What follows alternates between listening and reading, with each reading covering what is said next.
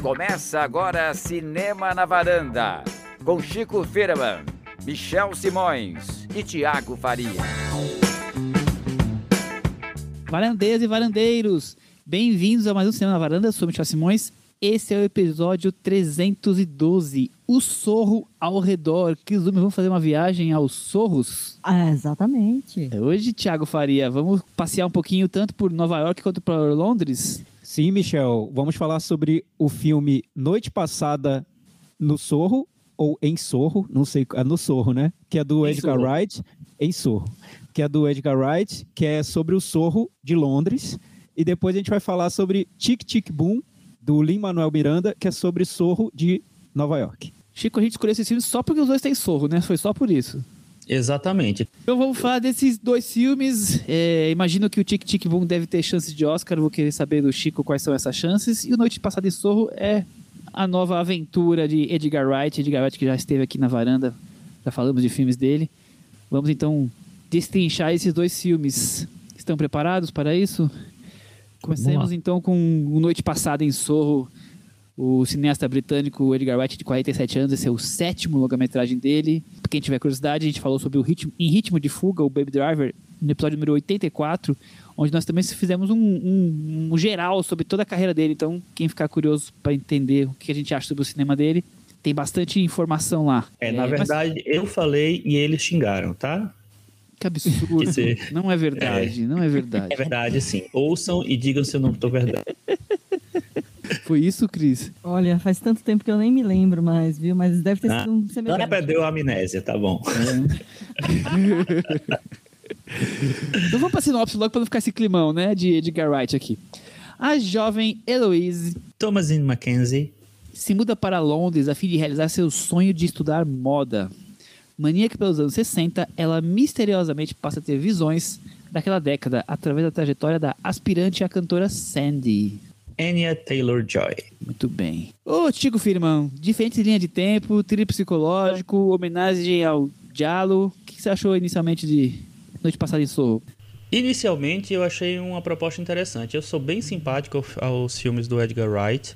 Eu acho que eu gosto de, de- do- da perspectiva dele para os temas que ele aborda, da linguagem pop que ele tem. É, acho que ele tem muita referência. Os filmes dele geralmente me, me animam. E esse filme eu acho que não, não foi diferente, assim, eu comecei achando ele bem interessante, assim, aquela coisa meio clássica da, da menina do interior que vai para para a cidade grande tentar a vida, seguir seu sonho e tal. No meio do caminho teve algumas turbulências para mim é, com o filme. Eu acho que tem coisas que o filme mira e às vezes não consegue muito atingir, mas vale a pena discutir, né? Muito bem. Cris, e você? Qual foi a sua primeira experiência aí? O trailer, o trailer já, já deixava a gente bem curioso, né? É, eu já tava na super expectativa para ver esse filme. Era um dos filmes que eu mais tava querendo ver esse ano, porque o trailer é maravilhoso. Talvez seja um daqueles casos que o, o, o filme tem uma nota, o trailer a gente dá até meia estrela a mais, porque o, o trailer é super bonito, trabalha essa situação de duplicidade que o filme vai trazer, com uma música maravilhosa, Anna Taylor-Joy cantando e, e tudo mais.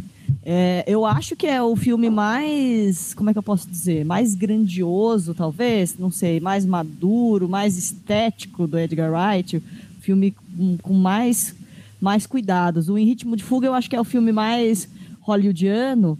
Esse eu acho que é uma tentativa de ser, assim, autoral, de fazer um, um- um cinema um, um- pouco mais É mais ambicioso. Sé- mais ambicioso. É, acho que é- pode ser a palavra. É a tentativa mais ambiciosa do, do Edgar Wright na, na filmografia dele.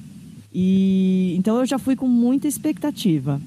E acho que assim como o Chico, tem alguns elementos ali, principalmente no, no começo, que eu acho que ele vai tentando secar muito a, a personagem da, da Thomasin e tal. Eu não sei se ele perde a mão no ritmo dele, que acho que é uma das coisas mais bacanas dos filmes do Edgar Wright, ele, ele imprime um ritmo bom. Acho que lá no começo ele não, não sei se ele vai tão bem. Depois ele entra num ritmo muito legal e depois eu acho que se perde um pouco de novo. Mas a gente pode. O fim, o fim ó, talvez seja o mais problemático. Tiago Faria, não faltam referências de grandes clássicos do cinema é, e muita música como os filmes do Edgar Wright tem, né? É, como a Cris disse, é o filme mais ambicioso dele. Eu acho que é mais ambicioso porque ele está tratando de um tema grande dessa vez, né? O Edgar Wright nunca foi um diretor de temas muito grandes. Ele começou fazendo comédias. Eu gosto das comédias dele porque eu acho que ele coloca, ele trabalha bem o ritmo dos filmes e, e no humor eu acho que ele tem uma boa mão para lidar com, com o gênero. Então, filmes como Chumbo Grosso, o Shaun of the Dead, são filmes que eu, que eu gosto. Eu acho que dentro da, da comédia ele, ele conseguiu se colocar é, com, com personalidade de uma maneira que, que me agrada muito. Quando ele, o cinema dele cresce, ele tenta fazer filmes talvez com, com intenções maiores, eu acho que às vezes ele tenta abraçar assuntos que nem que ele nem conseguiria dar conta. Então, por exemplo, o Baby Driver, que é o filme que foi que fez com que o Edgar Wright despontasse no, no cinema e, como disse a Cris, um filme mais hollywoodiano dele, ele faz todo um trabalho estético com música, ritmo e tudo, mas no fim das contas parece que pelo menos na minha opinião, esse trabalho estético todo leva a o quê, né? Não, não sei. Parece que ele envelopa o filme num, num, num estilo pop que, quando ele tenta tratar de um, de um assunto maior, de, um, de uma temática mais ampla, parece que a coisa não chega lá. E esse Noite Passada em Sorro, para mim, é o grande momento em que o Edgar Wright tem que lidar com essa ambição nova dele. E aí, qual é o, o resultado disso, né? Acho que o, acho que o ponto principal é esse. Acho que vale contextualizar o filme, que o, o Edgar Wright ele fala na, nas entrevistas que ele quis fazer um filme sobre a nostalgia que se tem de uma época do passado, do, da cultura pop, do cinema, do show business, que no caso seria anos 60, né, a Inglaterra dos anos 60, mas também o que existe de, de perverso escondido sob essa nostalgia. Ele disse que o ponto de partida do filme foi um livro sobre o estúdio Hammer, que era um estúdio de, de terror muito famoso de, de Londres, e esse livro mostrava que quase todas as atrizes que trabalhavam nesses filmes tiveram finais trágicos. Então, sob esse glamour, o que existe. O filme é, é, praticamente sobre isso. É sobre isso, né, Chico? Com muitas questões aí que, como o Thiago falou e a Cris também, não eram comuns nos filmes dele, né? Então, tem questão de abuso sexual, abuso psicológico, prostituição, tem muita violência, tem vingança, né? E aí talvez o filme tenha sido criticado talvez, é muito também por porque além da, da roupagem Edgar Wright que ele já tem, a hora de tratar os, os temas, talvez ele não consiga ir tão bem assim, né?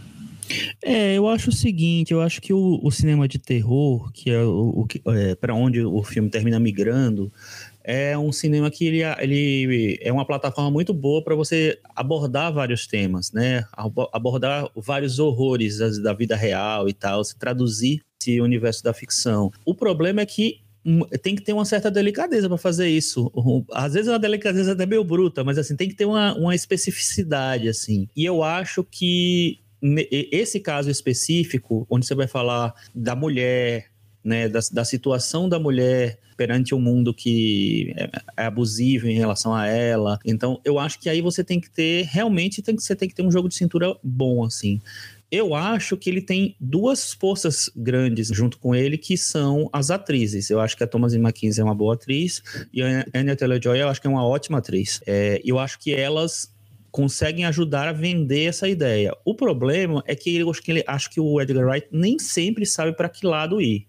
Eu acho que ele lança algumas possibilidades no filme que ele não, não trabalha. Por exemplo, se fala muito da personagem da mãe, compara-se muito a, a personagem da Thomas Mackenzie com o que aconteceu com a mãe dela. Então você acha que vai ter um desenvolvimento dali e não é exatamente o que acontece. E eu acho que quando o filme migra para mais profundamente para esse lado do cinema de terror, ele chega em umas conclusões meio complicadas, porque tem uma coisa específica do filme que é um spoiler, então não posso falar, mas assim, tem um, uma decisão no filme lá na, na, na sequência final, que eu acho que ele, é, ele coloca em xeque tudo que ele está discutindo, levantando a bola ali, que parecia para mim, nossa, que legal que ele está falando disso. E aí ele vai e joga um negocinho lá, que eu acho que sei lá, vai, vai para outro lado. Não- não- eu acho que ele não conseguiu dar uma unidade, a unidade que ele precisava para poder tratar desse tema. É, bom, eu, sinceramente, é, tenho acompanhado que muita gente te- não tem gostado do filme, né? Inclusive é, com críticas é, fortes, principalmente pela a forma com que ele aborda os temas. Eu tento dividir o filme em dois universos, digamos assim. Primeiro, o, o estilo do Edgar Wright de filmar. Eu acho realmente que ele tá, como a Cris falou, ele aí, e o Thiago confirmou, ele tá aí fazendo um filme mais ambicioso dele, tanto na questão de trazer um- temas para discussão, quanto realmente na questão estética, né? A gente já está acostumado a ver filmes feel good dele, e aqui ele começa num ritmo feel good para depois ir, ir saindo de um sonho e indo para um pesadelo que o filme vai se tornando para persona as personagens, né? É, e eu gosto de como ele, ele filma tudo isso. Eu gosto de como ele usa a- as, as trilhas sonoras com músicas conhecidas, a, a luz neon, o vermelho, como ele mostra essa Londres dos anos 60, o, todo o charme dos grandes bailes, a coisa dos- do jogo de cena dos espelhos, da cena de dança. Eu gosto de todos esses elementos, como ele consegue a, a narrativa funcionar para mim funciona muito bem. Ele cria a atmosfera da época, para mim me agrada muito.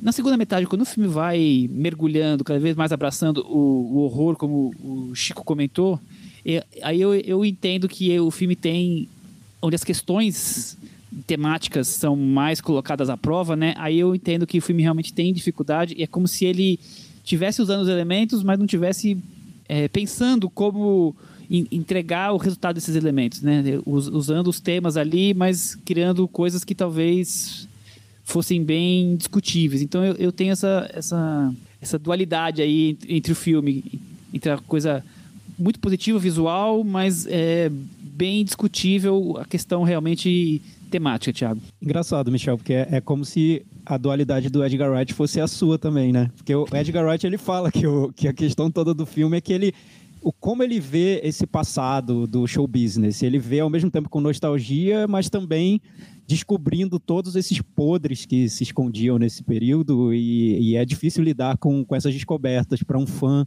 daquela época, né? Acho que ele cria a, a personagem principal pensando nisso. É, e é de uma maneira muito simples que ele cria. É uma garota muito nostálgica, que adora ouvir músicas antigas num fone de ouvido enorme. Nesse ponto, é uma continuação do Baby Driver, quase, né? Ele usa essa personagem que fica ouvindo música o tempo todo para compor uma trilha sonora de músicas antigas, dos anos 60. E depois, aos poucos, essa personagem vai descobrindo que esse período que ela, que ela valoriza tanto, na verdade, guarda questões muito complicadas. Na verdade, en- então, eu, eu vejo também o filme no início dele como é, um típico filme do Edgar Wright, na questão do ritmo, ele é, ele é bem construído, com uma linguagem pop. Depois que, quando ele vira um filme de terror mesmo, porque é o caminho que ele vai tomar, e ele só vira mesmo um filme de terror, já tem quase uma hora de duração, é, é- demora para ele virar um filme de terror. Quando ele vira um filme de terror, eu, eu fiquei bem decepcionado, porque eu achei que o Edgar Wright não consegue lidar com, com gênero. Para mim, não, não pareceu um filme forte de terror. Não, é isso que ele quer construir do terror psicológico, né? Que parece que tem uma referência clara do Repulso ao Sexo, do, do Polanski, do Possessão, enfim. Um filme em que, a, em que a personagem feminina está fora de controle, sendo levada à loucura.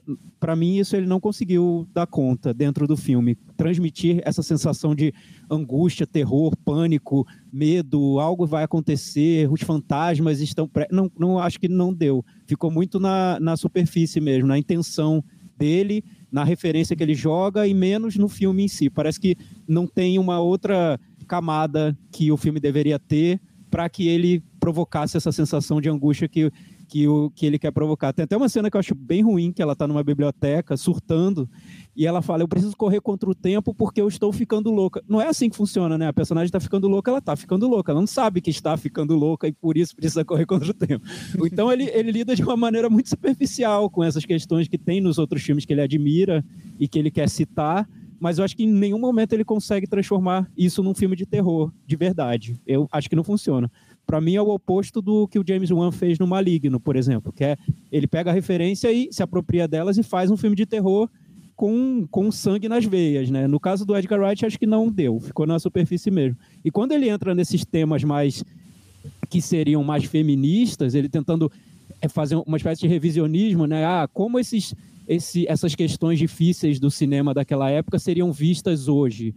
Aí eu acho que ele é só a pessoa errada para fazer isso. Pode, teria que ser outra pessoa. Acho que ele não dá conta mesmo de lidar com esses temas. Não é a praia dele. Então ele vai esbarrando nos temas, como se ele estivesse se sentindo culpado por estar tá gostando daquele tipo. Enfim, eu acho que vira um filme bem problemático mesmo. Um filme que não não é dele, ele não devia estar tá tocando. A sensação que eu tenho é que não é a pessoa adequada para tocar nesses assuntos. Então, quando terminou o filme, eu me senti um pouco desconfortável, como se eu estivesse vendo um filme que não sei se é um projeto que rendeu o que o próprio diretor queria que rendesse. É estranho mesmo.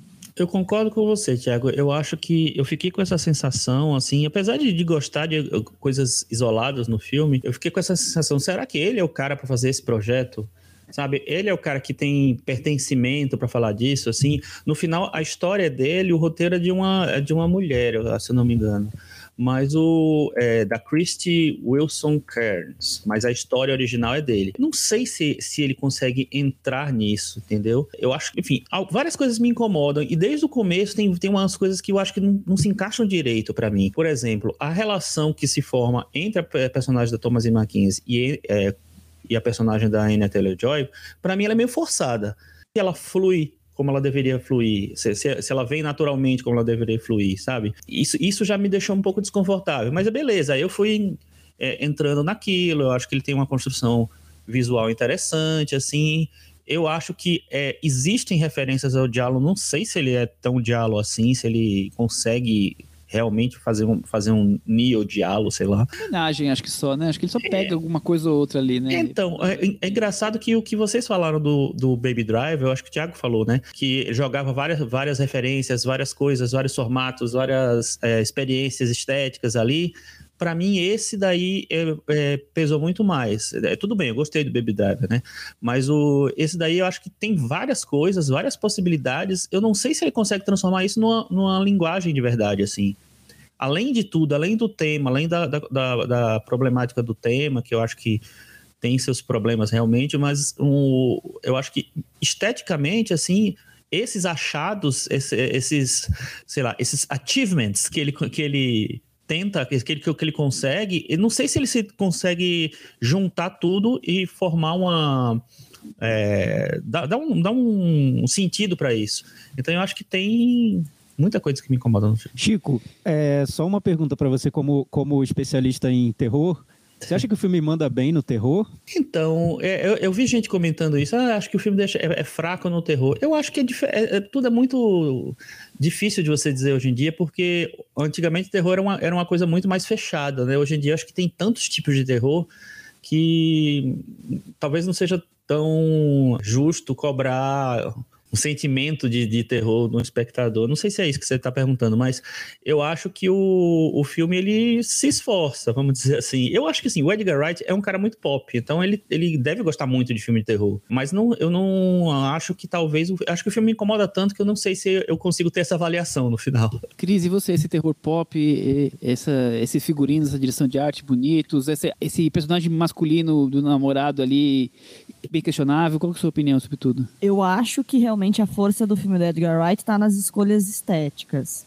Também tenho a mesma sensação de vocês que ele, por conta própria, decidiu ir para um lugar um pouco diferente, sair da zona de conforto dele como uma forma de se desafiar, na minha visão, e, não, e acho que ele não é completamente bem sucedido. Quando ele começa a entrar muito na questão do, do feminino e tudo mais, eu acho que fica as atrizes dão, dão um toque bom, mas acho que realmente ele não está no, no lugar onde ele se sente é, onde ele se sente mais confortável. Mas acho que por opção dele, né? Porque tem até um tem, tem um trailer, tem, na divulgação é essa, uma história saída da cabeça de Edgar Wright. Acho que ele tem o roteiro com uma mulher, mas realmente a concepção de tudo é muito dele. A vontade de, de fazer, de contar essa história é muito dele. É, mas eu acho que tem isso, eu acho que tem essa percepção de eu preciso contar algo mais avançado, mais nobre, sair mais um relevante, da, né? mais relevante isso. Eu acho que tem essa ansiedade dele, essa necessidade dele que eu realmente não sei se ele consegue dar conta. Eu gosto muito das escolhas estéticas do filme. Acho tudo muito bonito, acho a, a coisa da, da dualidade das duas meninas, como uma é, visualmente, né? Como uma interage com a outra, a questão do jogo de espelho. A gente falou do James Wan aqui do Maligno, até acho que tem alguma coisa, tem, tem, tem, tem semelhanças nisso, nessa coisa da dualidade do, dos espelhos.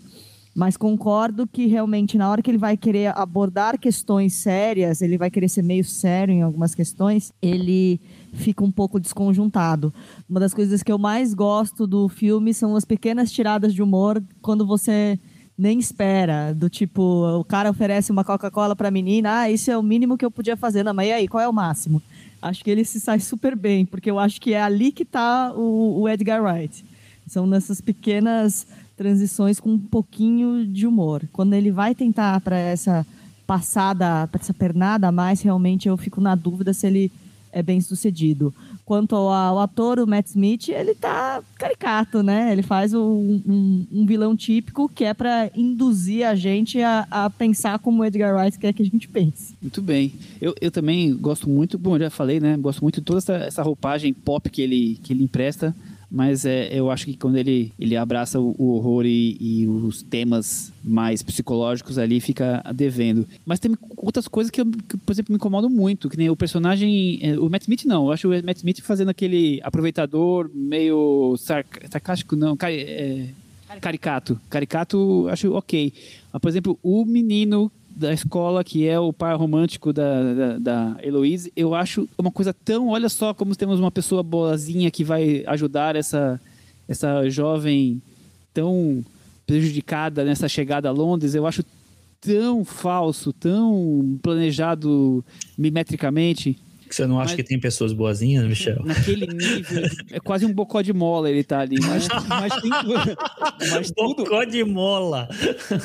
Mas tudo nesse, nesse começo do filme é, é meio clichê, né? Até, até eu fiquei com a impressão de que ele fez de propósito. Por exemplo, ela quando se muda para Londres, tem uma, uma... Ela conhece garotas que são super desagradáveis, né? Tipo meninas malvadas mesmo. Então o filme cria uma, uma atmosfera super, que, super meio óbvia mesmo sobre essa, essa questão da, da transição de uma cidade pequena para uma cidade grande e, e, como isso afeta o psicológico de uma adolescente. Enfim, o início do filme seria, seria um pouco sobre isso. Sobre essa questão feminista que a Cris trouxe, é engraçado porque em todas as entrevistas o Edgar Wright fala que é uma questão pessoal. Ele diz que é muito um filme sobre ele, sobre como ele foi abrindo os olhos né, para essas questões que, que existiam nesse cinema que ele que ele admirava tanto. É como se, bem, bem resumido, assim, é como se ele fosse um fã do Polanski que depois descobre que o Polanski não é tão legal, entendeu? É, é um pouco isso que seria. Mas é isso, é seria filme nasce de uma, de uma vontade de um desconforto, né? dele. Né? É, e é um, é um autoral até nesse sentido. É uma editoria que ele queria tangenciar de alguma forma. É então, mas aí o problema falar dos demônios que, que, ele descobriu onde ele achava que eram santos, né? É, mas é então, é mas o né? problema é chegar tem... hoje e fazer isso de um ponto de falar de feminismo de um ponto de vista masculino é muito complicado nos dias de hoje, né? É, Por mais não, bem nem... intencionado que você seja, vai ficar sempre aquela impressão do, do esquerdomacho, né? Do cara que eu vou falar, eu sou a voz para falar sobre as questões femininas. Tipo, não, né? hoje em dia acho que não.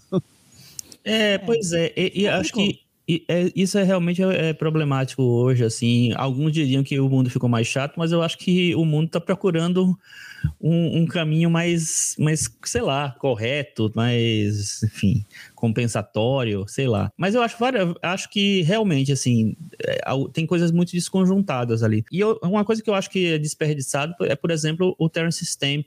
Se cria toda uma expectativa em torno do personagem e no final enfim, não se aproveita de maneira quase nenhuma o personagem, assim, é, é totalmente dispensável. Se não tivesse esse personagem, não ia fazer falta. Então, eu acho que tem uma tentativa de, de amarrar algumas coisas de trama mesmo que não, não dão muito certo. Como curiosidade, a Diana Rigg, que faz a dona da pensão, da pensão, não, da casa lá onde a, a Thomas e Mackenzie vai morar.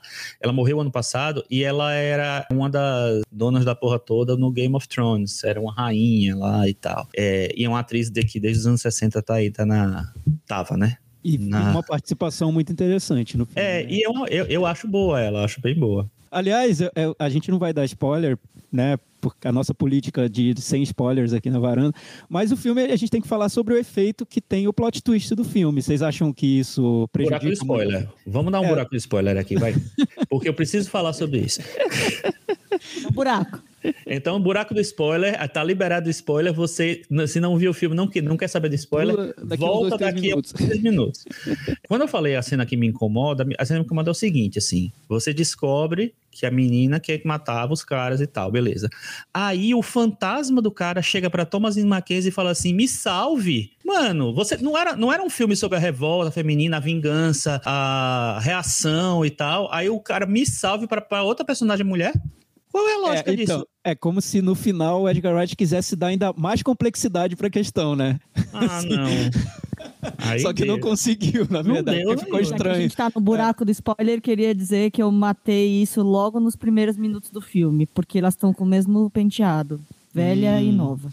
Ah, Ah, olha, olha nada só, como viu? expertise feminina. É, então, não- o Edgar Wright foi tentar enganar a Cris, não conseguiu. Conseguiu, É, claro. entendeu? É isso. tá- não tá manjando de mulher o Edgar Wright. Ô, Resumindo, ô, é esse o problema do filme, né, Cris? Ô, Michel, cuidado que a Cris foi assistir essa sessão com o mesmo penteado das duas, tá? Penteado e a roupa, né? E a roupa. E a roupa. Inclusive, a roupa. Mas- é- Acho que a Ana Taylor-Joy gravou e mandou pra Cris.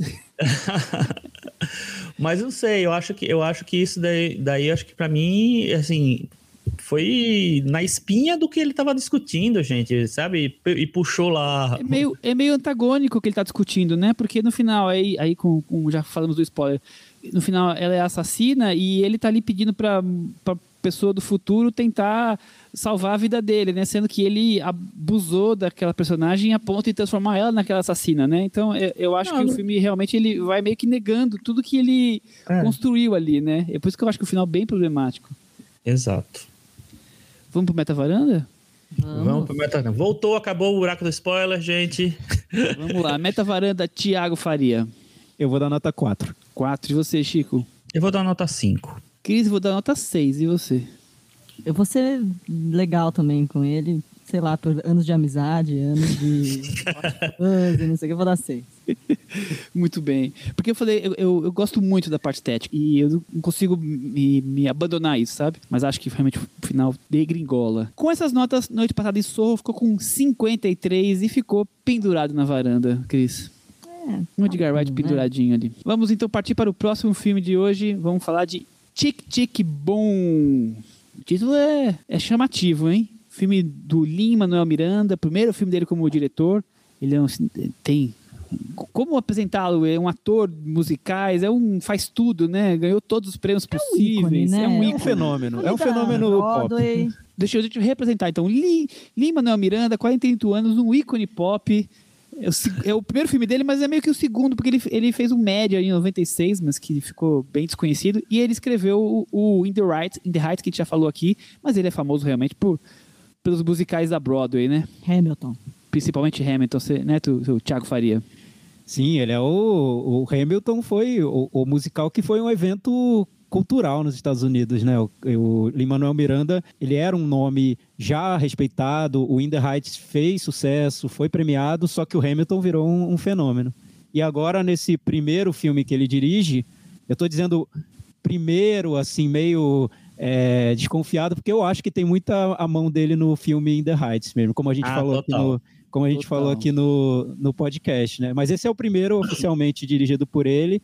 Ele faz uma homenagem a um ídolo dele, que é o Jonathan Larson, também é, criador de, de espetáculos musicais e que teve um, um fim bem trágico, porque ele é o autor do Rent, que é um dos musicais mais famosos de, dos Estados Todos os Unidos de todos os tempos, e ele morreu no, a, a horas antes, da estreia antes, né? do, do, do espetáculo, que, que seria o espetáculo que consagraria o, o autor para sempre. Então ele não pôde ver o momento de, da consagração dele. O Tic Tic Boom é um espetáculo que ele escreveu antes. Ele escreveu como um monólogo sobre as- até sobre essas tentativas dele de emplacar um musical de sucesso. Então, visto hoje, é super agridoce, né? Porque ao mesmo tempo a história de um, de um cara tentando fazer sucesso nesse ramo dos musicais, mas ele nunca pôde aproveitar o sucesso quando ele veio. Vamos pra sinopse pra gente mergulhar nisso daí. Adaptação do musical autobiográfico de Danton Larson. Andrew Garfield. Sobre os dias antes de apresentar seu primeiro projeto a possíveis interessados em montar uma peça na Broadway. Enfim, um garçom que sonha ser compositor da Broadway antes de se tornar lenda com a peça Ranch, Chico Firman. Michel Simões. Andrew Garfield. Um anjo, um gênio antes de ser descoberto. Um anjo? Um anjo? Um anjo e um gênio. Um anjo e um gênio. um eu gênio. Não, eu, eu, infelizmente, não vi o filme, não vou poder participar ativamente da discussão, mas eu só queria pontuar aqui que as pessoas estão muito ansiosas na, na internet, na twittosfera, para saber se o Andrew Garfield, junto com o Tobey Maguire, vai estar tá no Homem-Aranha do Tom Holland, mas para ganhar Oscar mesmo é aqui, né? Não é no Homem-Aranha. Ex exatamente. Ele tá cotado, viu? Ele, ele depois que o filme estreou, as, uh, as principais reviews positivos do filme é, elogiam muito a, a interpretação dele ele tem, acho que, bastante chance de ser indicado. É, a categoria ainda tá, tem uns três nomes que estão meio, meio fortes e meio fixos ali, o, Will Smith, o Denzel Washington e o Benedict Cumberbatch, mas e tem duas vagas que ainda estão meio incertas. Eu acho que uma pode ser de, dele com certeza. Ele tá muito bem no filme, eu acho que ele é uma das, ele é a principal força do filme, eu acho. Só não gosto quando ele chora porque eu acho falso, mas tudo bem. mas assim, no geral, assim, a energia que ele já, que ele traz pro filme eu acho muito boa, assim. Eu acho que ele tem boas chances, Cris. Bom, eu, o Chico já deu a abertura, vou falar pro Thiago então. Como é que é esse musical sem pompa aí, estruturalmente não convencional pro gênero, Thiago? É, o Lin-Manuel Miranda, ele poderia ter estreado com um filme com as, as músicas dele, né? Afinal, ele é um fenômeno, ele é o cara que, que renovou o musical da Broadway, só que num momento de vestir as sandálias da humildade, ele decidiu homenagear o, o cara que inspirou a, a trajetória dele.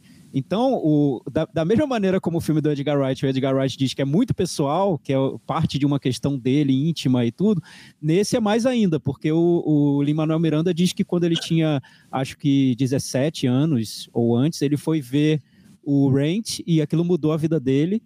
E o Tic Tic Boom ele encenou no, no teatro, também foi, foi um espetáculo que para ele foi super importante e que ele próprio achava, ele quando ele viu o Tic Tic Boom originalmente, ele, ele viu como se fosse uma mensagem escrita diretamente para ele. Porque, imagina, ele tinha feito In the, In the Heights, mas ainda estava para lançar o Hamilton quando ele encenou o Tic Tic Boom. E o Tic Tic Boom é, ele é sobre um autor que está prestes a talvez fazer aquela obra que seria a principal para ele. Então, imagina, ele se viu muito no, no espetáculo, né? Ele, é, aquilo inspirou a, a trajetória dele, os próximos passos dele, e ele acha hoje que ele teve a sorte de conseguir ter visto é, a consagração do trabalho dele, algo que o, que o Jonathan Larson não teve. Então tem uma série de, de sentidos aí nesse projeto, que algo bem pessoal que o Lin-Manuel Miranda leva agora para a tela, né? E, e, o interessante é que o espetáculo original Tic Tic Boom era um monólogo do Jonathan Larson, era super simples, ele no palco com uma banda, e depois que ele morreu, refizeram o espetáculo com um elenco de três pessoas: o, o personagem Jonathan Larson, o amigo e a namorada.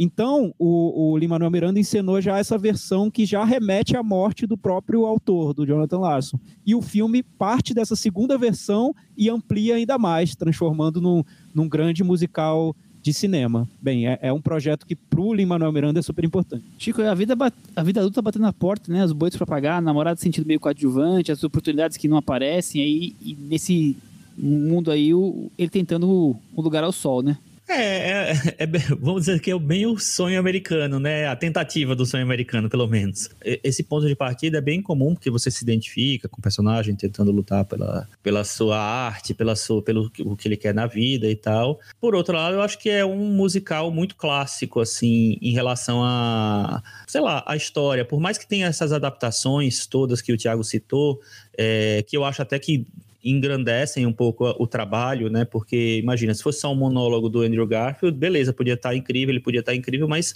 eu acho que o filme dá uma dimensão maior do que de quem foi o Jonathan Larson, da, da, da vida dele, da luta dele, etc. Eu acho que enquanto musical você tem umas, um, sei lá, umas regras de musical que eu acho que o filme entrega exatamente pra gente o que se pretende. Assim, tem momentos é, que você fica totalmente envolvido com, com as cenas, tem cenas muito bem traduzidas, eu acho, para a linguagem de cinema, muita edição rápida e tal, mas tem a mesma frustração que tem quem, é, de quem não gosta tanto de musicais da Broadway, por exemplo.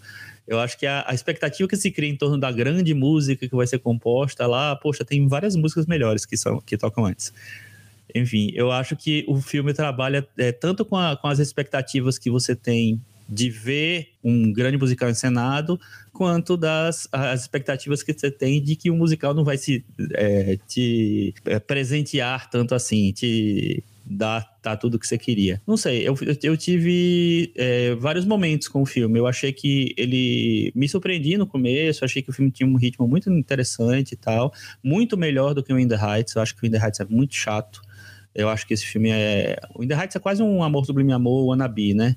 O, esse não, esse eu acho que ele tem uma linguagem própria, uma. Por mais que tenha padrões ali estabelecidos, eu acho que ele consegue ter uma voz diferente em algum momento e tal. Mas em, algum, em outro momento eu acho que ele vai para um, um lugar comum que me, deixa um pouco desanimado. Linguagem própria, eu acho uma das coisas que mais me, me chama atenção nesse filme, porque ele é um musical, mas ele não parece ser teatro filmado, como a gente muitas vezes reclama aqui. Ele consegue é, usar elementos que tornam o filme mais do que aquela coisa bidimensional do, do, do palco, né? Ele consegue é, fluir bem nos, nos ambientes e tudo mais, por mais que ele filme quase tempo inteiro ou na lanchonete ou na, no apartamento, né? São poucas cenas que estão fora desses dois locais. Eu acho que, acima de tudo, é uma cinebiografia de um, de um pedaço da vida dele, né? Um pedaço importante, mas é uma cinebiografia. E eu gosto quando um filme desse tipo faz jus ao personagem.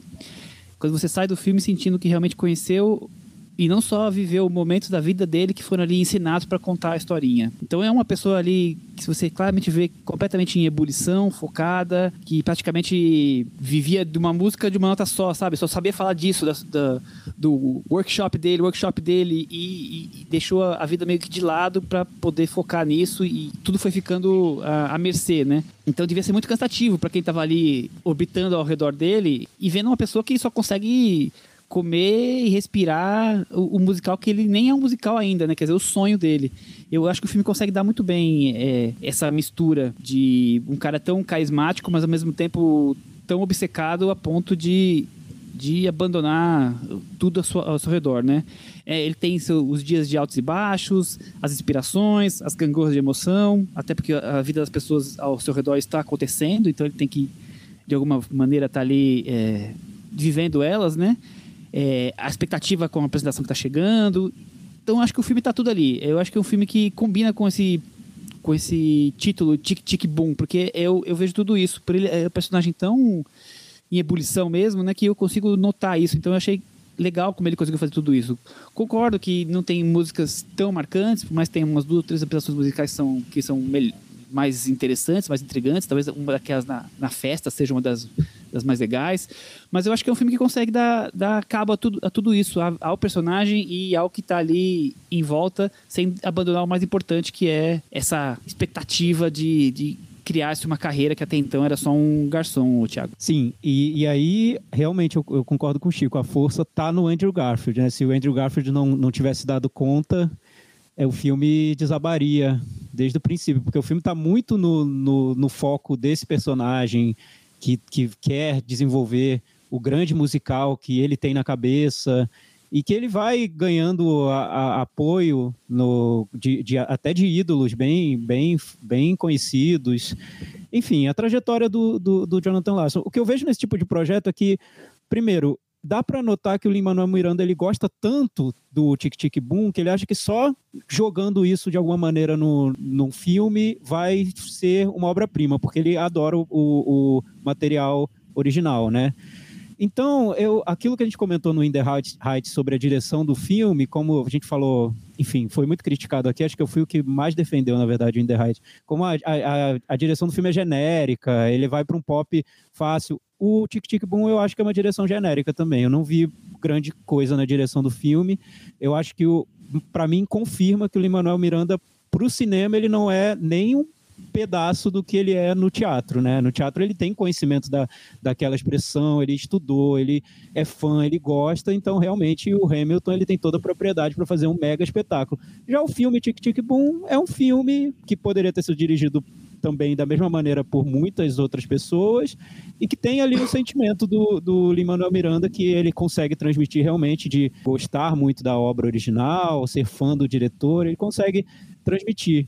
Ele tenta fazer um filme que também é ambicioso, porque ele precisa ser muito intimista ao mesmo tempo, que, como disse o Chico, que siga as regras de um musical grande, né? Eu não vejo tanto esse equilíbrio no, no filme. Tem trechos, por exemplo, a relação do, do, do Jonathan Larson com a namorada dele. Para mim, isso está bem frágil na trama. E até um dos grandes momentos do filme deveria mostrar essa relação. Para mim, como está mal construído, não mostra muito bem. Quando o filme quer tocar nessa questão da, da AIDS, que é super importante, foi muito importante no Ranch, eu acho que toca de uma maneira muito convencional, também sem, sem nada muito criativo. Então, ao mesmo tempo, ele quer mostrar a ebulição criativa do personagem, mas o filme em si eu acho que fica no meio do caminho. Chico, você também concorda então com essa, essas fraquezas? Eu, eu, também concordo. Tanto a questão da do, temática da AIDS, quanto a maneira que ele se relaciona tanto com a namorada quanto com o amigo, eu acho que realmente são pontos mais fracos do filme. E você? Eu concordo com isso. Eu vou discordar do, do Thiago só num, num aspecto. Nem é tanto discordar, mas só um pouquinho. Eu acho que o Lin-Manuel Miranda se esforça muito para tentar entregar o máximo de, de é, possibilidades para o filme. Então eu acho que ele tem todo aquela, aquele trabalho da narração da namorada, você tem é, uns registros de câmera, você tem formato da peça de teatro, do, do monólogo que ele, que ele é, estaria apresentando, é, você tem a narrativa tradicional. Então eu acho que tem um, um encontro de coisas que ele tenta para deixar o filme um pouco mais, mais vivo, sei lá, mais vibrante de alguma maneira. Não, não é que isso seja revolucionário, nem, nem um pouco, inclusive, assim. Mas eu acho que ele tem que ele, ele consegue tentar é, consegue tentar é bom, né? Ele consegue dar uma, um movimento para o filme a partir dessas escolhas de linguagem, estéticas e etc. Eu acho que tem uma, um, um, trabalho ali. Também acho que é limitado. Acho que vai só até um determinado ponto, depois ele, enfim, migra um pouco para para uma narrativa de musical mais tradicional realmente assim. Eu ah, e ao contrário do Michel, eu acho que tem músicas legais de musical. Eu gosto de musical. Então, eu gostei de várias músicas ali no meio do caminho. Para mim, a grande música é que eu acho bem xoxinha, bem qualquer coisa. Mas tem uma música que ele canta com a Vanessa Hudgens, que é intermediada por uma briga dele com a, com a namorada, que eu acho muito boa ali. Então, enfim, tem coisas ele, ele, que o filme vai construindo toda a, trama para essa tal música, né? Acho que, que o Sim, Chico está querendo dizer isso. A, tem toda uma a, questão no a, música principal, é essa é. música. É. E, e o, o, personagem não quer incluir no primeiro momento essa música, mas todo mundo diz para ele que ele tem que incluir. E chega Exato. no ponto no filme que essa música aparece finalmente, né? Só é. rapidinho, Chico, sobre a estrutura do filme, eu, eu, concordo com você, mas eu acho que a intenção dele mesmo foi fazer uma espécie de colagem no filme, né? Porque, imagina, o Lin-Manuel Miranda ele quer falar sobre o Jonathan Larson, quer falar sobre a peça, quer falar sobre a peça original, quer falar sobre um monte de coisa. E como levar isso para o filme musical? Ele faz uma colagem, então tem a, o espetáculo no palco, tem as cenas que são de um típico musical, tem até cenas de videoclipe, um videoclipe realmente da, como se fosse um videoclipe da MTV. Ele vai fazendo é uma costura, né, de, de do que seria uma colagem, porque, porque ele diz que a peça para ele, do, do Jonathan Larson, tem esse espírito de ser algo caseiro, como se fosse caseiro mesmo, como se, como se ele tivesse feito para os amigos e aquilo ele jogou no teatro. Então, tem um espírito despretensioso que ele tentou levar pro para o filme. E até certo ponto eu acho que é isso mesmo, que ele fez uma opção correta. Tá longe de ser um filme super convencional, musical convencional. É, e eu acho que com essa, essa coisa meio de mostrar a vida real, ele sai um pouco daquela coisa muito encenada do musical. Ele quer fazer um musical mais, sei lá, menos pomposo. Mas enfim, não sei até que ponto ele dá conta de tudo. Porque eu não sei quais são as expectativas em relação ao, Lin-Manuel Miranda, né? Porque ele é tão adorado nos Estados Unidos que talvez fosse um pouco automática essa expectativa de que ele fosse fazer um filme um, um, se fosse o novo Orson Welles, entendeu? Ele fosse para o cinema e fizesse aquele filme revolucionário. Só que, o que aí o que me deixa um pouco decepcionado é que vendo do, do ponto de vista cinematográfico esse filme, eu não consigo ver nada extraordinário, assim, sendo, sendo bem sincero. Eu noto um entusiasmo que eu vejo em todas as obras do Lin-Manuel Miranda e que eu vi no In the Heights também, que é aquele filme que quer ser, quer se manter empolgante, quer ter um ritmo sempre vibrante. Isso eu noto nesse filme também, acho que tem, acho que ele consegue manter isso do início ao fim, com as músicas que não são do, do Lin-Manuel Miranda, então acho até é curioso apontar que, ah, nesse tem música boa, pô, coitado, né? Mas beleza, tudo bem. Mas não tem aquele espírito pop que é a marca do, do mas Lin-Manuel esse é um Miranda. clássico muito antes do Lin-Manuel Miranda. É, é, ser- é ser aquele- alguém, né? Sim, mas é, mas é que ele vai mais pro, ro- pro que seria uma ópera rock, quase. Não dá pra dizer ópera Sim. porque é bem minimalista, mas um uma peça de rock, espetáculo de rock. Enfim, é isso. Eu, eu vejo que o Lin-Manuel Miranda pro cinema, ele tem muitas limitações ainda. E, e ok, é, é de se esperar, né? Do- talvez o surpreendente mesmo, pra mim, fosse o Lin-Manuel Miranda realmente aparecer como aquela figura que as pessoas realmente acham que ele é, que é o cara que é capaz de fazer tudo de uma maneira brilhante. Eu não acho que seja. Vamos pro Metavaranda? Vamos. Eu vou dar nota 6, Chico, e você? Eu vou dar nota 5,75. 5,5. Não, eu vou dar 5,5. Eu vou dar eu vou dar 6 5.8. também, mentira, eu vou dar 6. Eu vou dar 5.8. Muito bem, muito bem. A gente tá, tá com um grande futuro aqui, viu, Cris? 5,427. Mas eu acho Eu que é um filme que se for pro Eu arredondo Oscar, isso pra onde? Mas eu acho que é um filme que se 5.8 for pro Oscar... É 6. Tá. Não, 5.5 então. Pode ser 5.5. Eu acho que se ele for pro Oscar vai ser pelo Andrew Garfield. Mas, mas eu posso estar enganado, porque o Lin-Manuel Miranda é tão querido que eu não duvidaria que fosse por outros, outras categorias. Então, Eu tem acho que vai gente que, emplacar tá, essa indicação aí, viu? tem gente que tá apostando nele pra melhor filme, mas eu não sei se vai, não. Não sei se tem essa força toda, não. Eu acho que É, vai emplacar pra- o melhor ator. Pra ator, eu acho que sim. E aí tem, tem um levantamento que o, o Awards Watch fez. Ele seria o 21 ator é, indicado por um musical.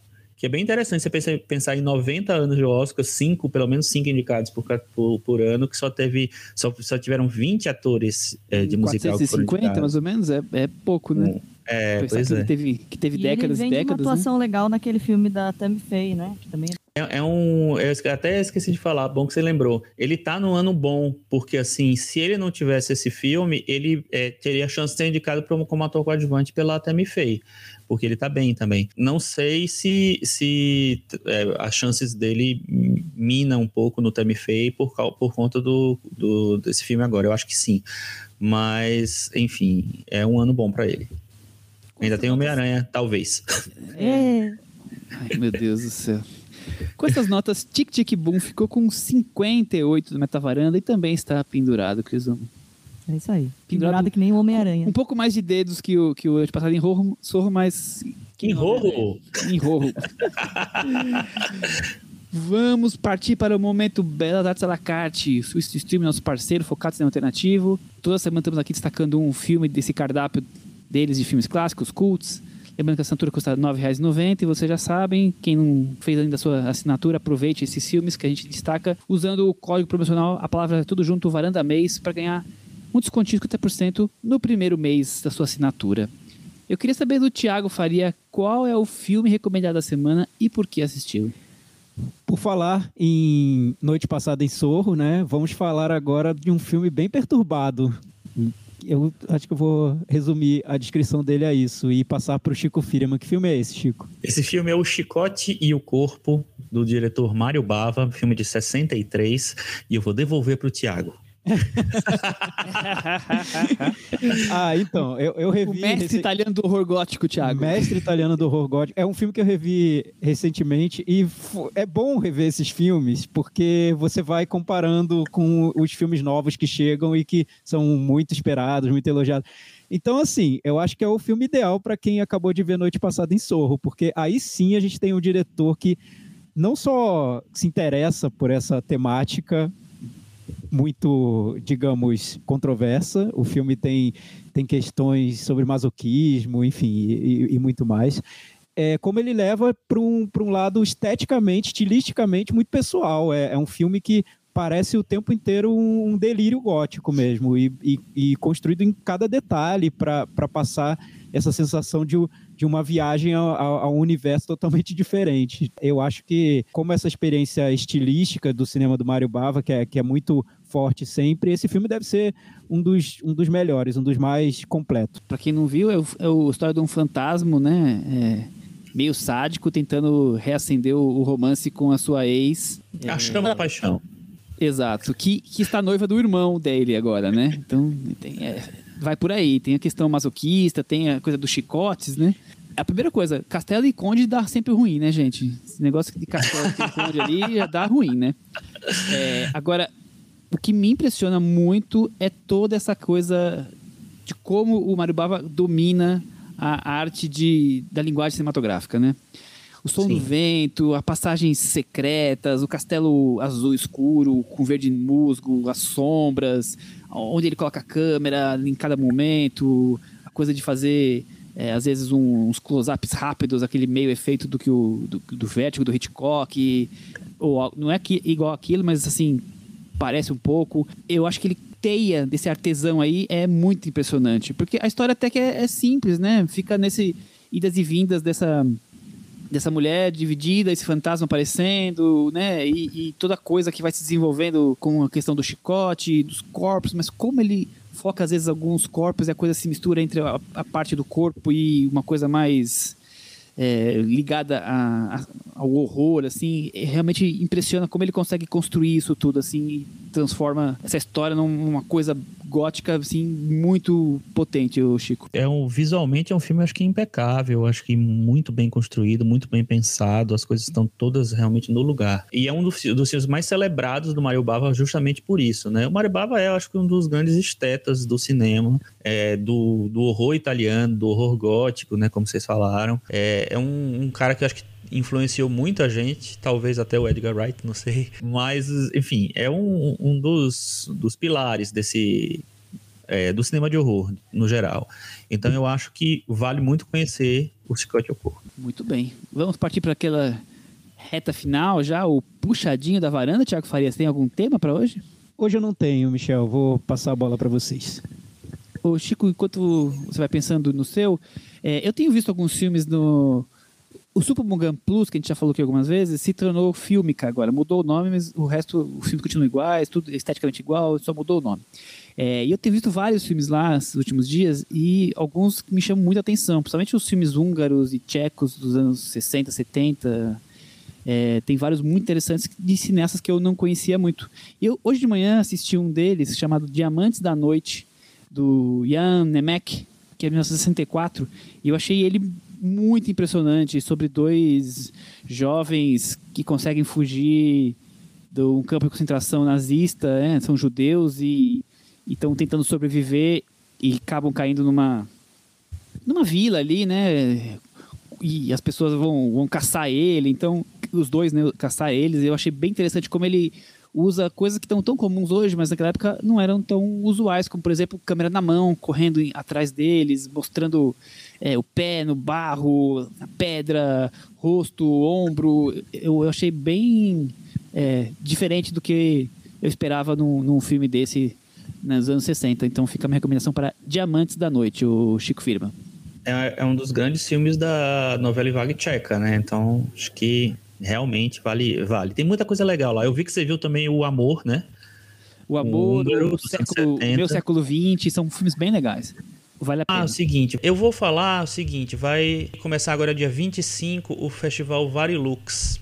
É, que vai trazer alguns filmes interessantes. Eu gostei bastante do filme Adeus Idiotas, do Alberto Dupontel. É uma comédia, tem uma coisa de ficção com o próprio diretor, né, como ator, e a Virginie Efira, que está super na moda, é a, atriz, é a atriz principal do Benedetta, do Poverhoven.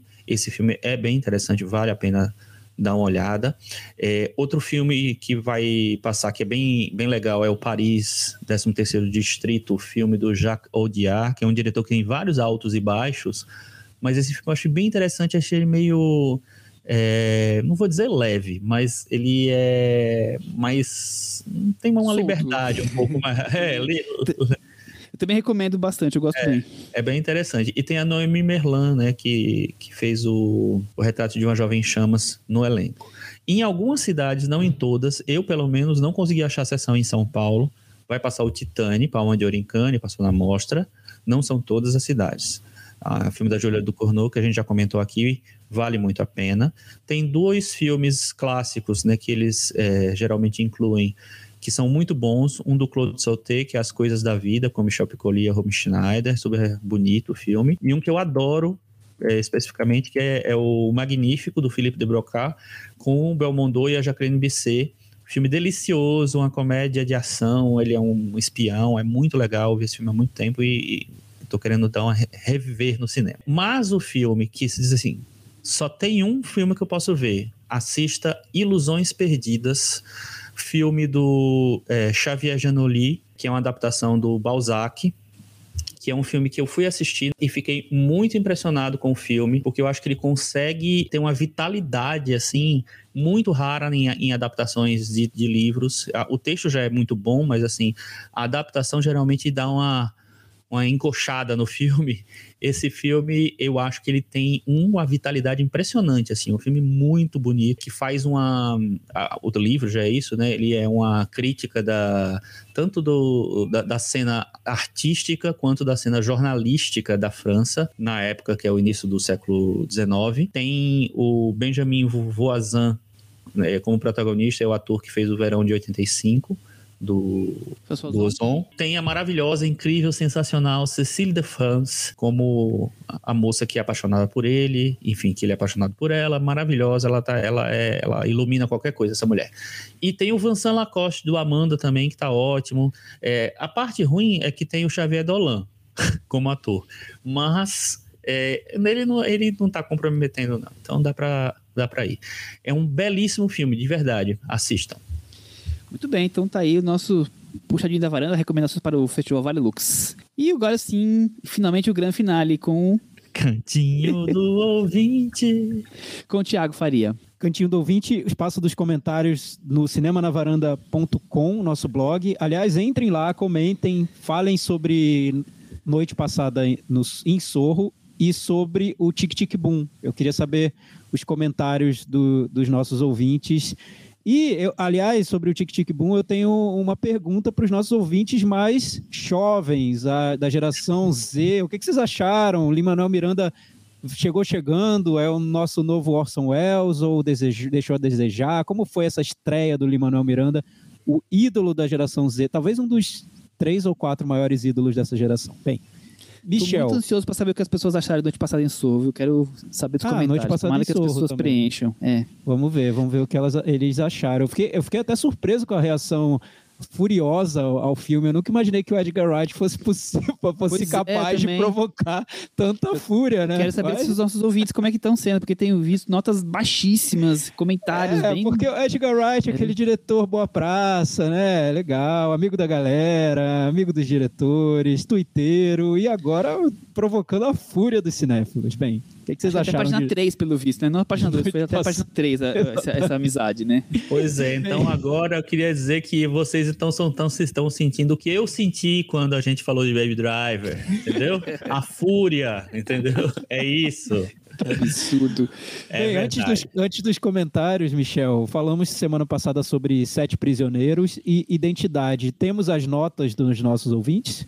Temos, vamos lá para as notas. Sete Prisioneiros foi o filme que mais dividiu as notas, variaram aí entre 4 e 7,5, então teve bastante variação. Aqui na varanda ficou com 47 o filme e para os varandeiros, ouvintes, 56. Já a identidade aqui ficou com 52 e os ouvintes foram mais positivos com 64. Boa. Lá no blog, o Breno Matos, ele fez um comentário aqui bem de, de abrir o coração para os varandeiros. Abra seu coração, então, Breno abra Matos. Seu coração, abra Breno seu coração. Matos. Já faz algumas semanas que não dou as caras por aqui. Podia ter uma trilha bem, bem suave nesse, mas enfim. Já faz o.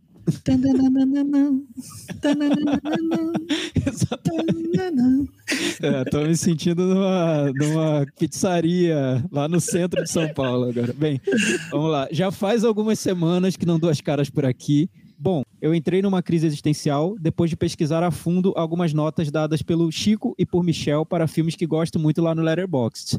A princípio eu peguei um ranço passageiro do tipo, nossa, como eles são parciais e chatos. Mas depois me enviaram várias reflexões sobre o fato de pedirmos tanto por aí que as pessoas re- respeitem nossas opiniões e gostos, quando às vezes nós mesmos não respeitamos o gosto dos outros. Afinal de contas, cada um tem uma visão de mundo diferente, uma experiência de vida diferente, uma bagagem diferente, um gosto particular diferente. Essa primeira reflexão do Breno eu achei boa, né? Muitas a gente cobra, está num momento que se cobra empatia, respeito, amor, carinho, mas é só aparecer uma opinião diferente da nossa que tudo isso acaba. Eu que quero que- saber qual é o filme da treta. Tá, então agora. Ah, ele vai lá. falar, ele vai falar, é verdade. Amélie. Ah. Amélie Poulain foi um filme que marcou minha vida. Me fez gostar de cinema, me transformou no cinéfilo. E eu fiquei muito triste por saber que nenhum dos três gostam dele. Me partiu o coração. Mas vida que Peraí, segue. vamos lá. Deixa eu olhar quanto a no- a nota que eu dei pro Amelie, porque eu acho que foram três estrelas. Pra mim, três estrelas é ok. É que ele, É- deve tá querendo, ele tá querendo seis, provavelmente, né? Né, se quiser seis, vai ficar querendo, mas enfim. Não, É. é, eu sim, eu- que bom que ele teve esse momento e depois refletiu, porque eu acho que Três, mano. É. Amelie. Ah, tá. eu- eu acho que a gente tem que cada vez mais desenvolver essa, esse, esse exercício de respeitar a opinião dos outros. Claro que é, respeitar a opinião não quer dizer absurdos, né? Mas é, é- é você entender o que, o que o outro pensa e, e dialogar em cima disso, eu acho muito importante para tudo, né? Nós estamos hoje cada vez mais na questão política é, achando que tem que ser o preto ou branco, né? E tem vários tons de cinza no meio disso que podem também ser possíveis. Então, é, eu acho que a gente tem que realmente desenvolver isso. E agora falando do Amélie Amélie Você vai é votar um no Moura, Michel?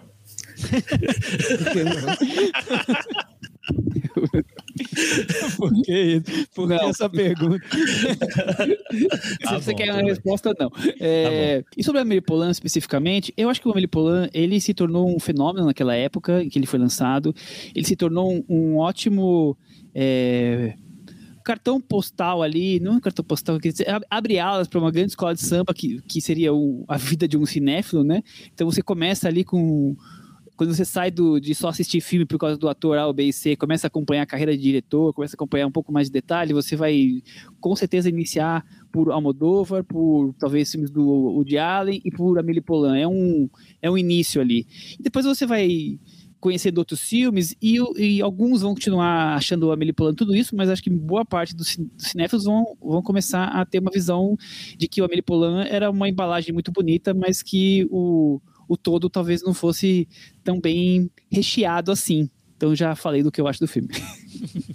E, Michel, qual foi o filme que, que despertou seu amor pela cinefilia? Nossa, Pela cinefilia ou pelo cinema? Pelo cinema? Eu- eu- a gente já fez um episódio sobre isso, né? Que conta desses detalhes, mas eu, eu acho que. Eu não tenho um filme assim que foi amor Teve pelo algum, cinema. assim, que provocou? Não, não teve. Eu, eu, eu digo que eu me tornei cinéfilo quando eu comecei a, a escrever textinhos, né? A- a- Pra mim foi ali. E aí um dos 10, 15 primeiros filmes que me impactou muito nessa época foi o Magnolia. Então, não vou dizer que foi o Magnolia, mas que eu já vinha com uma bagagem grande de filmes, mas assim, acho que dali pra frente eu tornei cinéfilo. Até então eu, eu assistia filmes é, esporadicamente, né? Com o que me interessava aqui, o que me interessava ali. Eu acho que dali pra frente que foi um, um marco, assim. E Chico, teve algum que você que despertou seu, seu amor pelo cinema e que hoje você vê já, que você vê como ah, nem foi tudo isso, nem era tudo isso? Ah, que nem era tudo isso? Não, não, assim, talvez um que tenha, ainda tenha se mantido lá, mas geralmente esses primeiros filmes que despertam a paixão pelo cinema, geralmente não, muitas vezes não se sustentam no É. passar do tempo, né? Eu já falei aqui. não no eu meu caso falei. que foi um corpo que cai, então esse se sustentou, mas Ah, tá. Só o número com um, 10 anos de assim. idade. com 10 Alexa, anos- Alexa, qual é o filme mais legal de todos os tempos? com 10 anos de idade foi esse que a minha vida. Com 10 anos de idade. Só que é ser metido, né, esse Diago, né? Fica. viu O segundo 10 foi o anos Gundo- de o Gundo idade. Godard dos anos 60. Não, então, pra. Então, Ele tá, viu com vou, 11. vou, vou, vou dizer. É porque calhou de ser um filme que, que nunca foi, não foi detonado muito tempo depois, mas os filmes que eu adorava ver, que eu, que eu comecei a ver muito filme por causa deles, foram filmes de terror e A Hora do Pesadelo. Então, a, a, calhou de ser um filme dirigido por um cineasta que é muito querido pelos cinéfilos, o Wes Craven, então ninguém vai hoje dizer que é um filme ruim, A Hora do Pesadelo. Mas, pô, também, né, não, é, não foi o não foi com o corpo que cai que eu comecei a, a, a gostar de ver filme, foi com um filme pop, enfim, um filme de terror. Então, é, eu acho que é, é, eu tive vários momentos, eu já falei aqui algumas vezes, o, o Drácula de Bram Stoker, eu acho que foi o que é, é, entrou e nunca mais eu saí do cinema por causa dele. Mas tinha vários antes, né? Acho que desde a Sessão da Tarde, desde o, sei lá, Blade Runner também é um filme que eu fiquei muito passado quando vi, assim, fiquei bem hipnotizado. Mas o Drácula Bram Stoker foi o filme definitivo, assim, e que até hoje eu acho perfeito, nota 6. Eu, eu, vi no cine, eu vi no cinema também e, e, e me impactou bastante, viu, Chico? É. Um, um, filme que me deixou é, impressionado quando eu vi no cinema, que foi aquele filme que eu, que eu pensei, meu Deus, isso é magia, aquela coisa bem clichê, foi De Volta para o Futuro 2. E depois ah, o Exterminador do Futuro 2. Olha hum. só. E a Cris? Acho que talvez tenha sido mesmo Trainspotting, porque ele me levou a assistir Laranja Mecânica, que me levou a assistir muitas outras coisas. Muito Arrasou. bom. Muito bom. Aí ele continua o comentário falando sobre os filmes do programa. Ele diz que gostou de Sete Prisioneiros, ele entende alguns problemas que a gente citou, até concorda com alguns, mas não, posso, não pode dizer que não ficou envolvido. O filme causou a sensação que ele pretendia. E eu acho que ele tem valor de entretenimento, além do comentário crítico que quer fazer. Sobre identidade da Netflix, eu acho que concordo com tudo que vocês disseram, sem tirar nem pôr. Para finalizar, queria perguntar: cadê o episódio sobre os filmes nota 10 do Thiago, que vocês estão devendo há quase mais de cinco anos? Meu Deus, tudo isso. Eu já cobrei eu várias sair, vezes. Eu vou sair desse Thiago podcast sem, sem gravar esse, esse, É porque não tem, não tem filme nota 10. Eu não dou. No máximo dou ah, 9.8, 9.7. É, agora tem 10. Um agora eu vou fazer. Agora entendi, Chico, porque você sempre que insistimos pra é. ele, ele falava, não, não, porque não tem nenhum. É, então, entendi. Não tem. Tá explicado, então, tá explicado. faz um filme 9.8, o episódio com os filmes 9.8 é, do Thiago. Então, porque o, meu filme preferido, que é O Corpo que Cai, eu é daria 9.7. Eu daria 9.7, na verdade. Muito bom. Então não tem o 10, né? O 10 é uma, tá é uma utopia, não. não tem. Mentira. É... Acho que é isso, né, gente? Temos um episódio da semana que vem. Tchau. Tchau. Tchau. Tchau.